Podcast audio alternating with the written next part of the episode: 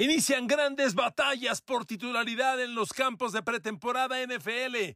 Baltimore busca un receptor que reemplace a Marquise Brown. Los Buffalo Bills necesitan un corredor receptor que se sume y complemente a Josh Allen. En Cincinnati urge consolidar la nueva línea ofensiva que proteja a Joe Burrow. Y en Pittsburgh, la pregunta que todos comentan, Kenny Pickett o Mitch Trubisky para abrir temporada como coreback titular.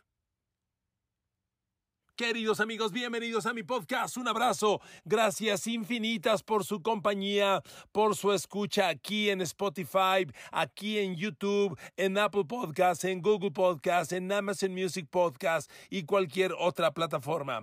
En marcha la pretemporada. Ahora sí, es neta todos los equipos, los 32 trabajando y casi todos con novatos y veteranos. Y eso significa competencia. Si algo buscan los equipos en julio y agosto es definir titularidades. Eh, si por ellos fuera, dirían, ningún titular está fijo a ganarse la titularidad. Obviamente eso no ocurre. En cualquier equipo, pensemos en los Rams, pues es obvio que Matthew Stafford es el coreback titular, que a Cooper Cup nadie le quita la titularidad, que a Aaron Donald nadie le quita la titularidad. Pero amigos, siempre tiene que haber complementos o siempre tiene que haber competencia. Y hay algunos equipos que tienen dudas grandes como las que acabo de mencionarle en mi teaser. A ver amigos, vamos por ejemplo al tema de Lamar Jackson. Abramos con él. Hay mucha presión en Lamar Jackson. Es el único y último coreback que no ha recibido nuevo contrato. Yo he dicho varias veces que no lo ha recibido porque no se lo merece. Vaya, no merece el incremento que todos hablan, que es el de cuarenta y tantos millones anuales. No lo merece y no se lo han ofrecido. La cadena ESPN desde Estados Unidos hizo un ranking de los 10 mejores por posición y en los 10 mejores quarterbacks no aparece Lamar Jackson. ¿Ok? No aparece. Bueno, hay mucha presión para el joven. El joven tiene que dar resultados. Y este año resulta que al equipo se le ocurrió la fantástica idea de quitarle su mejor receptor. Sí. Marquise Brown, el gran receptor compañero de Lamar Jackson, no está más en los Baltimore Ravens. Y entonces urge reemplazar a Marquise Brown. ¿Quién diablos va a lograr eso? ¿Quién va a ser el jugador que lo consiga? No está fácil, debo confesarle. Es un escenario bien complicado. Sinceramente, yo reviso y reviso y reviso y no encuentro fácilmente un escenario por el cual Baltimore pueda reemplazar a Marquis Brown. A ver amigos, déjeme darle digo, la, la, principal referencia inmediata, los números del año pasado. El mejor receptor de los Ravens, que es un fenómeno, es un receptor elite, es el cerrado Mark Andrews. Mark Andrews con números que compiten con Travis Kelsey, con Darren Waller, con George Kittle. No hay duda que ahí están las cuatro mejores alas cerradas de la liga. El cerrado Mark Andrews fue el líder receptor de los Ravens. 107 recepciones, 1361 yardas, 9 touchdowns. Fantásticos números, fantásticos. Un receptor elite. Y no se me olvida, fue tercera de draft de Oklahoma. Fue el receptor de Baker Mayfield en los años de los Sooners de Oklahoma. Y fue tercera de draft, ¿eh? Quiere decir que toda la liga lo despreció tres veces hasta que lo tomaron los Ravens. Ok, ahí no hay bronca. Pero Marquis Brown, Marquis Brown la temporada pasada capturó 91 pases, 1008 yardas, 6 touchdowns, 11 yardas por recepción. Reemplazar eso en un año Uy, amigos, perdón, pero eso está bien complicado. Reemplazarlo en un año. Eh, claro que se puede. Si los Baltimore Ravens tuvieran la puntería que han tenido otros equipos y reclutar en primera de draft a un Justin Jefferson o algo semejante, ok. Pero mm, déjenme decirle una cosa. Los Ravens no solo perdieron a Marcus Brown, sino resulta que en el draft no tomaron receptor para reemplazarlo. Los Ravens tuvieron un draft defensivo, muy buen draft pero ultra defensivo. El safety Kyle Hamilton de Notre Dame, por cierto, el mejor safety del draft, debe ser titular inmediato. Luego el centro Tyler Linderbaum de Iowa, que debe ser también titular inmediato. El super linebacker exterior David Ojabo de Michigan. Luego el gran tackle defensivo Travis Jones de Connecticut. ¿Y el receptor? No tomaron receptor. Así que los Ravens no solo tuvieron el disparate de deshacerse de su mejor receptor, sino que no tomaron a nadie para reemplazarlo. ¿Por qué? Porque ellos están apostando a que lo van a hacer con los receptores novatos, los receptores jóvenes, corrijo, que reclutaron en años recientes. Y es que el año pasado, en el 2021, como primera draft, los Ravens reclutaron de la Universidad de Minnesota, de los Fantasmas de Minnesota, a Rashad Bateman. Un Rashad Bateman que inició la temporada lesionado la temporada pasada y que cuando sanó produjo muy poco. Apenas atrapó 46 pases, 500 yardas y un touchdown.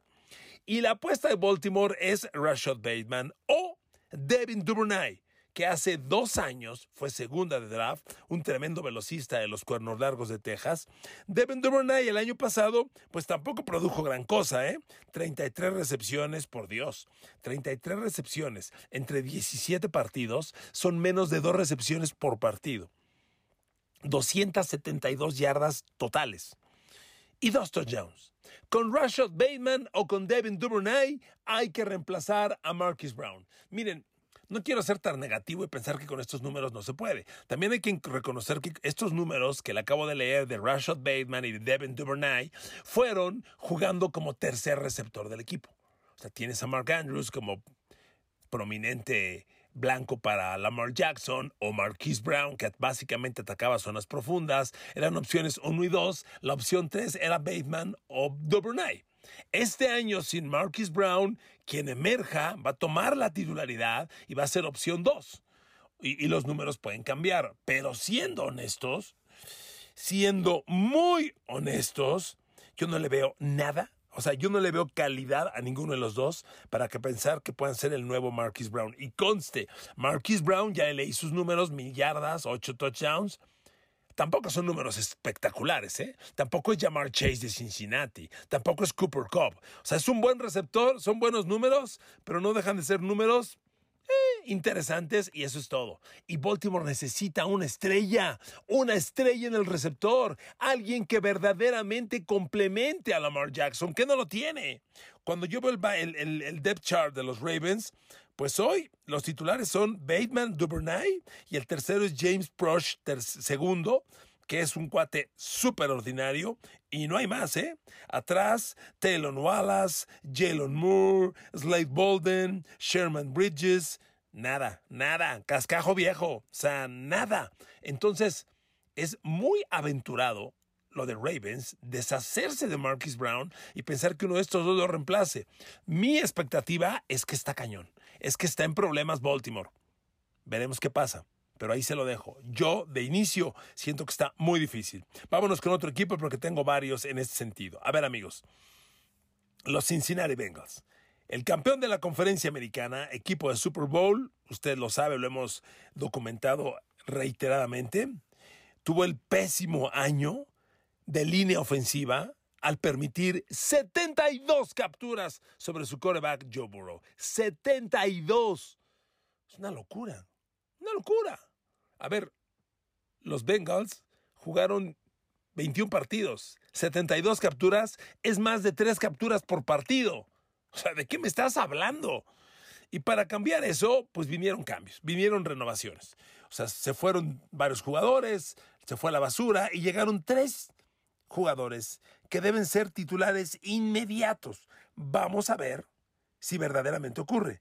Llegó Ted Carras, que ya está alineado como el nuevo centro titular. Ted Carras fue un centro suplente, centro hogar, es un jugador versátil que puede jugarte centro hogar de ambos, de ambos guards y, que fue suplente, pero suplente de rotación en los Pats. Luego estuvo en Miami y ahora como agente libre, le repito, llega a los Bengals. Es un jugador interesante. No va a ser de los top 5 centros de la NFL, pero es un cuate muy rentable. Bueno, vamos a ver si funciona. Ted Carras ya está como el nuevo centro de los Bengals. Llega además el guard derecho que le quitaron a Tampa Bay, Alex Capa, un chavo sumamente confiable. Muy interesante Alex Capa. Y del mismo lado derecho, que es todo lo que reemplaza Cincinnati, reemplaza centro y todo el lado derecho, Gar Alex Capa y el tackle derecho proyectan ya a Lyle Collins, que estaba en los Cowboys. Entonces, el tema está que estos tres cuates funcionen. De gar izquierdo tienen un jovencito que venía haciendo las cosas interesante, Jackson Carman, y ya le dan la titularidad permanente. Y de tackle izquierdo está Jonah Williams, un cuate que se ha quedado muy lejos de la expectativa y que tiene que funcionar. A ver amigos, Jonah Williams fue primera de draft de Cincinnati hace tres años. Pero no solo fue primera de draft, fue el octavo jugador global del draft de hace tres años. Es decir, fue considerado el octavo mejor jugador de todo el fútbol colegial en ese año. Y cuando tú reclutas un tackle, que además fue el mejor tackle de ese año, el mejor tackle ofensivo, cuando tú reclutas un jugador de ese tamaño en esa posición, esperas una estrella, un Pro Bowl o algo más. Y Jonah Williams se ha quedado, ¿qué digo lejos? Infinitamente lejos. A ver amigos, déjenme darle los números de Jonah Williams la temporada pasada. Paupérrimos como tackle izquierdo, de las 72 capturas de coreback que permitió Cincinnati y su línea ofensiva a Joe Burrow el año pasado, 72 capturas, ¿sabe cuántas fueron de Jonah Williams? Responsabilidad de Jonah Williams, 10. No manches. El tackle izquierdo, si usted no lo sabe, perdóneme que reitere el punto, es el hombre más importante en la línea ofensiva. Para un coreback derecho, que el 95% son corebacks derechos, si no es que más, un coreback derecho cuando va a lanzar se para y da la espalda al lado izquierdo de su línea. Eso quiere decir que si el tackle izquierdo no bloquea y un defensivo entra por ahí, ese defensivo que entre le va a pegar al coreback y el coreback nunca lo va a venir, nunca lo va a ver venir y lo puede pegar muy feo, lo puede lastimar y puede provocar un fumble. Por eso el tackle izquierdo es la posición más importante del drive de la línea ofensiva. Y Jonah Williams, el gran tackle izquierdo de los Bengals, primera de draft hace tres años, permitió 10 capturas el año pasado. A ver amigos, aquí tengo el reporte de todos los tackles ofensivos de la NFL. No lo he revisado todo, ¿para qué le miento? No he visto a nadie que haya permitido 10 capturas de coreback. A nadie. A ver, siempre las comparaciones son obligadas para entender esto. Estaba revisando esto y encontré un número increíble. A ver, Lane Johnson, el tackle de, de Filadelfia. Él es tackle derecho, pero es tackle a final de cuentas. ¿Sabe cuántas capturas permitió Lane Johnson en 14 partidos jugados la temporada pasada? Cero. Cero es cero. Lane Johnson, y mire que tiene un coreback movible que alarga la jugada y provoca que el bloqueo tenga que durar más tiempo. Cero capturas. Lane Johnson en 14 partidos permitió cero capturas, un golpe, 10 apresuramientos para 11 presiones totales. 11 presiones en 14 partidos. No manches. Jonah Williams no solo permitió las 10 capturas que ya le dije, ahí le va, permitió 10 capturas más siete golpes. Una captura es un golpe al coreback. Otros siete golpes son 17 golpes al coreback. Es decir, por el lado de John Williams, le pegaron una vez a Joe Burrow en cada partido de la temporada pasada y además permitió 34 apresuramientos. Es decir, cuando pierdes el bloqueo y el defensivo penetra y empieza a corretear a tu coreback. No lo captura, no lo golpea, pero lo saca de la bolsa, lo hace lanzar un pase incompleto deliberado, cosas semejantes. Fueron 51 presiones totales las que permitió Jonah Williams. Entonces se dan cuenta, amigos, para Cincinnati es fundamental que en esta renovación de línea ofensiva no solo funcionen Ted Carras, nuevo centro, Alex Capa, gar derecho, y Lal Collins, tackle derecho. Tiene que funcionar este cuate Jonah Williams, tackle izquierdo. Entonces, es muy delicado toda la renovación que Cincinnati trae en línea ofensiva. Es sumamente delicado y tiene que funcionar. Porque si bien fue heroico lo que hizo Joe Burrow el año pasado, metiendo a Super Bowl a un equipo que permite 72 capturas de su coreback, no puede continuar esto porque hace dos años se demostró que tanto golpe al coreback, tarde o temprano, provoca la grave lesión. Y hace dos años, por culpa de la línea ofensiva, le rompieron la rodilla a Joe Burrow. Y eso no puede continuar. Entonces, es fundamental que en el campo de pretemporada, Jonah Williams por fin suba su nivel y si no lo sube, que haga algo eh, Cincinnati. Si Jonah Williams en septiembre sigue mal, tienes que hacer un cambio con otro equipo. Siempre para septiembre habrá equipos que se empiecen a caer y a los que les puedas ofrecer un cambio, porque no puede continuar esto. Y reitero, Ted Carras, Alex Capa y Al Collins tienen que subir su nivel. O sea, es un proceso muy delicado. para los Cincinnati Bengals. Vámonos con otro equipo, los Buffalo Bills. Miren, Buffalo posiblemente, yo lo he dicho varias veces, es el mejor equipo de la NFL. Yo hoy pongo a los Bills por encima de los Rams, porque, porque perdieron a Von Miller. Yo pongo a los Bills por encima de Kansas City, por encima de Chargers. Para mí, Bills es el mejor equipo de la NFL, sin lugar a dudas. No tiene huecos. Solo siendo muy quisquilloso encuentras detallitos. Y el único detallito que tiene la ofensiva es que no hay corredor receptor. Y usted que es fan del NFL y me hace el favor de seguir, sabe lo importantísimos que son los corredores en la NFL corredores receptores. A ver, amigo, déjeme darle el dato. La temporada pasada, ¿sabe quién fue el líder corredor receptor de la campaña anterior? Austin Eckler de los Chargers. Austin Eckler capturó 70 pases de 88 que le lanzaron, 647 yardas y 8 touchdowns. O sea, tremendos números. El mejor corredor receptor de los Bengals, perdón, de los, de los Bills, fue Devin Singletary. ¿Y sabe qué número fue de la liga? El 32, el trigésimo segundo mejor corredor receptor. Mientras Austin Eckler capturó 47 pases, 452 yardas. Perdón, ya me, me equivoqué. Capturó 70 pases, corrijo, 647 yardas y 8 touchdowns. En los Bills, Devin Singletary apenas capturó 47 pases, 266 yardas y un touchdown. Eso tiene que mejorar. Y la expectativa de los Bills es que el novato cuarta de draft James Cook de Georgia cumpla este rol. Miren, James Cook es hermano de Dalvin Cook, el corredor de los, de los Minnesota Vikings. James Cook es su hermano de los, de los Bulldogs de Georgia y es un tremendo corredor receptor. Es fantástico. Tiene unos movimientos, es líder en tacleadas eludidas. Una tacleada eludida es cuando haces una finta y el defensivo se queda tacleando aire, que ni te toca. Es líder en eso, es un fantástico jugador y tiene unas manos extraordinarias. Si, si James Cook complementa a Devin Singletary, que Dios bendiga a los rivales de Buffalo. ¿eh? Es lo único que le falta. Este equipo está enterísimo. Estamos hablando de, de, de Stephon Diggs, de Gabriel Davis, de Jameson Crowder, de Devin Singletary y ahora James Cook. Es fundamental este complemento y el equipo estará listo para alcanzar grandes, grandísimas cosas. Amigos, vamos a verlo. Yo apuesto a que sí. Creo que esta renovación se va a dar, va a ser un complemento y los equipos utilizan varios corredores. No es lo mismo un corredor cuando el, equipo tiene primer down 10 por avanzar, a un corredor cuando tienes tercer down una yarda por avanzar, o cuando tienes tercer down 15 yardas por avanzar. ¿Qué corredor usas? En esas tres situaciones usas tres corredores diferentes. Devin Singletary sería el corredor en primero y 10, no sería el corredor en tercero y uno, y, y James Cook sería el corredor en tercero y 10 o tercero y 15.